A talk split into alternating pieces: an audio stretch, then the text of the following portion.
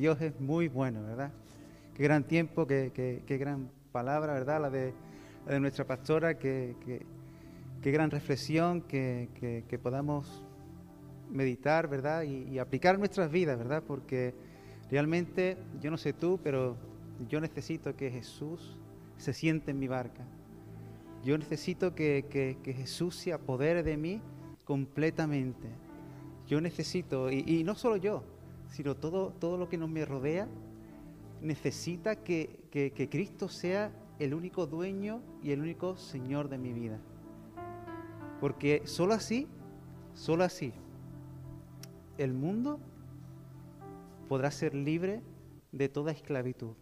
Cuando Cristo sea el dueño y Señor de mi vida, entonces los demás vendrán corriendo a Cristo. Amén. Es algo que, que bueno, eh, voy a, reflexionar en, esta palabra.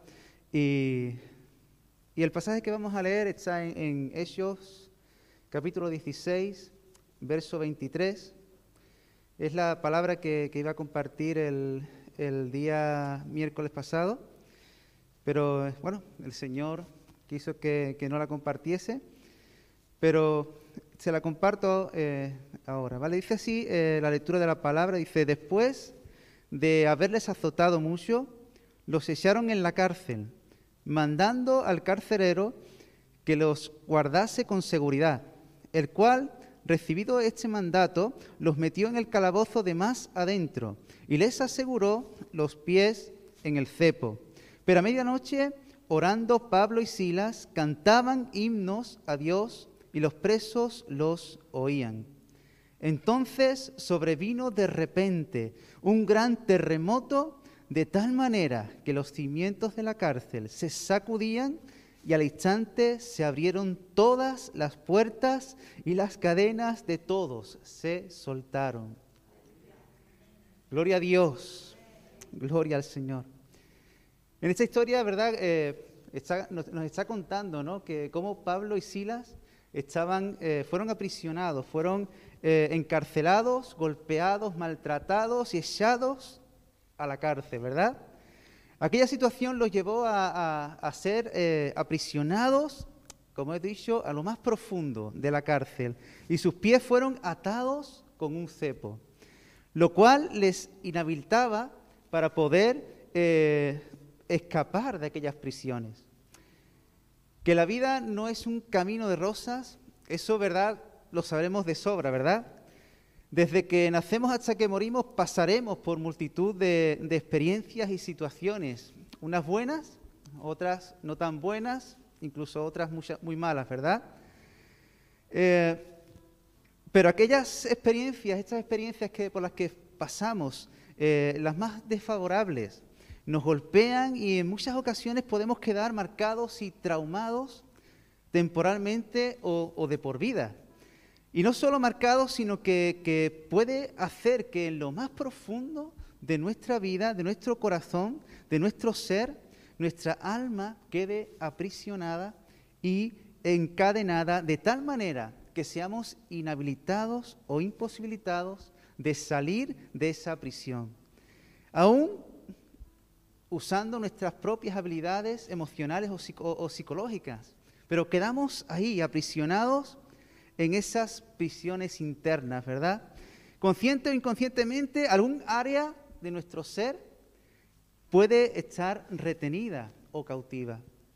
Y esto se puede expresar en tu vida y en mi vida en miedos, inseguridades, incapacidades sociales, imposibilidades espirituales, tensiones emocionales, pensamientos maliciosos, sentimientos de soledad, sentimientos de amenaza al estar con gente o deseos sexuales muy intensos y desordenados. Es algo así como el Señor nos hablaba, ¿verdad? El miércoles, ¿verdad? De, todo lo que, lo que habría en la congregación en el corazón de la congregación, ¿verdad? Aquellas cadenas y esas ataduras que pueda haber dentro de nuestras vidas y que se manifiestan de esta manera, de esta forma o de otras muchas, ¿verdad? Esta esclavitud es comparable a la situación que, Pablo y Silas estaban eh, viviendo en, esa prisión. Eh, eh, eh, fueron golpeados y aprisionados en lo más profundo de la cárcel y sin forma humana de escapar ni de salir de aquella prisión. Por sí mismos era imposible liberarse de aquellas cadenas, pero cuenta la, historia que, ellos no se quedaron impasibles o dejaron pasar el tiempo a ver si la cosa se calmaba o si sus agresores lo soltaban, sino que empezaron a buscar su libertad. Ellos no se quedaron impasibles, no se quedaron allí, bueno, bueno, a ver qué es lo que pasa con nuestras vidas, sino que ellos comenzaron a buscar su libertad. Tú y yo, hermano, no podemos permanecer impasibles ante las prisiones y ante las cadenas que puedan haber en nuestras vidas. Hay creyentes que por años están luchando siempre con lo mismo. Hay creyentes que por años siguen encadenados a los mismos, a las mismas ataduras, a las mismas cadenas que desde que se convirtieron. Y en, muchas maneras y en muchas formas nosotros queremos de alguna manera enajenarnos o, o quitarlas del medio, olvidarnos de ellas y seguir con nuestras vidas. Pero eso sigue ahí. Eso está ahí. No podemos quedarnos impasibles, no podemos eh, eh, odiarlo, no podemos eh, eliminarnos de nuestras vidas o, querer olvidarlos. Necesitamos hacer algo. No podemos permitir por más tiempo que nuestras vidas sigan encadenadas, esclavizadas y aprisionadas en lo más interno de nuestro ser. Porque seguramente todas esas cadenas aunque, seas consciente o inconsciente de ellas, te están privando de vivir tu libertad en Cristo. Te están privando a ti y a los que te rodean de ser libres en Cristo. Necesitamos, hermanos, buscar nuestra libertad. Una libertad que ha sido comprada con sangre. Una libertad que ha sido pagada en una cruz del Calvario y que está accesible y que está cercana a nosotros para poder tomarla y vivir una vida real, una vida realmente libre en Cristo Jesús. Así, hermanos, que como, como Pablo y Silas, en este día no nos quedemos impasibles con lo que pueda haber en nuestras vidas, sino busca tu libertad. Busca tu libertad en Cristo Jesús, porque Él es nuestro libertador. Él es el que pagó el precio para que tú y yo fuésemos libres. ¿Y cómo puedo buscar mi libertad? ¿Verdad? ¿Qué es lo que tengo que hacer para que yo pueda ser libre? ¿Qué es lo que tengo que hacer para que pueda realmente romper esas cadenas que hay en mi vida y poder vivir la vida que Cristo quiere que viva para, eh, eh, para Él? Pues en primer lugar, lo que quiero hablarte es algo que, Pablo y Silas empezaron a hacer y es orar. Empezaron a clamar al Señor, a clamar al libertador, a clamar a aquel que ganó tu libertad en la cruz del Calvario y que ahora está sentado en victoria para ti en, los lugares celestiales. Debemos de orar, debemos de pedir a Dios que Él pueda liberar nuestras vidas, que Él pueda soltar nuestras cadenas, que Él quiere que, Él venga a romper nuestras ataduras. Y, eh, quiero decirte que Albert Einstein decía que locura es, aquello de, repetir eh, siempre la misma cosa y esperar que algo cambie. Tu vida no va a cambiar si no haces algo diferente. Si sigues haciendo lo mismo un día tras otro, tu vida no va a cambiar. Y el Señor quiere darte tu libertad, pero tú tienes que hacer algo diferente. No vale eh, eh, levantarte por la mañana temprano y repetir siempre las mismas oraciones como si fueras una metralleta. No vale el, hacer siempre las mismas cosas. No sé qué es, lo que, es lo que puedes hacer, pero necesitas hacer algo diferente.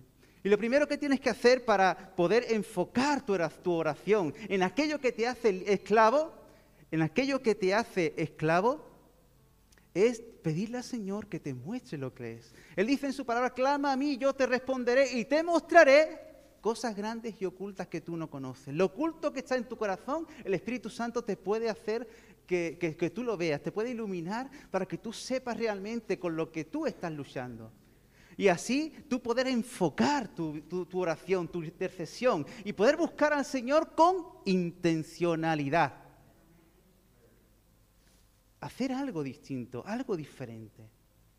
No esperes que nadie venga a, darte tu libertad. No esperes que otros puedan venir a decirte, ven y sal de la cárcel. No esperes una oración y la imposición de manos. Ve a tu lugar secreto y pelea por tu libertad. Pelea por tu libertad en oración e intercesión. Amén. Clama al Señor y Él te va a libertar, porque Él es tu libertador. La Biblia dice, pedid, y se os dará. Buscad y hallaréis creámosle al, Señor y Él nos liberará, nos, liberará, eh, lo diré algún día, nos libertará. Eh, en, segundo lugar, eh, ellos empezaron a, alabar y, también en, medio de esa alabanza dice que los presos también podían oír lo que ellos empezaron a alabar. Alabar es exaltar el nombre de Jesús, es decirle a Dios todo lo grande que es, es reconocer que Dios es el más alto, el más sublime, y que por encima de su jerarquía no hay nadie. Él es el que tiene toda autoridad, el que tiene todo dominio, el que tiene todo el poder. Él es el más alto y no hay nadie por encima de Él. Él es el todopoderoso. Y eso es alabar, reconocer la grandeza y el todopoderío, si se dice así, de Cristo Jesús del Señor en tu vida y en mi vida. Eso es alabar. Y ellos empezaron a alabar, proclamando, proclamando que Jesús es el Señor. Proclamando que Jesús es el Señor. Porque Jesús es el Señor de señores. Escuché una, una, vez una frase que decía que Jesús era el Señor de todos mis señores. Y yo como que me me rechinó un poco esta frase porque no sé, no sé eh, cuál fue el argumento de este hombre cuando predicó, pero sí es verdad que me resinó un poco, porque la Biblia me enseña que, que Cristo es el Señor de todo y de todos los señores, pero no el Señor de mis señores. ¿Qué quiero decir? La Biblia enseña que en mi vida solo puede haber uno. Uno. No puede haber varios señores y después reina Cristo en mi vida puede haber solo un Señor, porque o puedo, o, si, hay, si, hay, dos señores, o despreciaré a uno, o, de, o cómo, o obedeceré a otro, ¿no? un Señor puede haber en mi corazón, no puede haber otro. Por tanto, Dios, yo tengo que, en medio de mi alabanza, reconocer el señorío de Jesús en todas las áreas de mi ser, en toda la profundidad de mi alma, el Señor tiene que ser el único Señor el Señor de señores. Yo tengo que proclamar ese señorío dentro de mi ser. No puedo compartir el señorío de Cristo con ningún señor en mi vida. Si hay ídolos en tu vida, tienes que echarlos fuera. Si hay algo que te ata, que te hace adicto, tienes que echarlo fuera porque te está esclavizando porque tú le estás permitiendo que se señoree de ti. Renuncia a ese, señorío y acepta el señorío de Cristo en tu corazón. Dice la palabra del Señor que con el corazón se cree para justicia y que con la boca se confiesa para, para salvación. Algo que tenemos que entender es lo que he dicho antes, que tenemos que alabar a Dios proclamándolo como el Señor, creyendo en mi corazón que Él es el único Señor de mi vida pero también confesando, confesando que Cristo es el Señor. Creyendo y confesando el señorío de Cristo en tu vida y en mi vida, así podremos buscar nuestra libertad, tu libertad y la mía.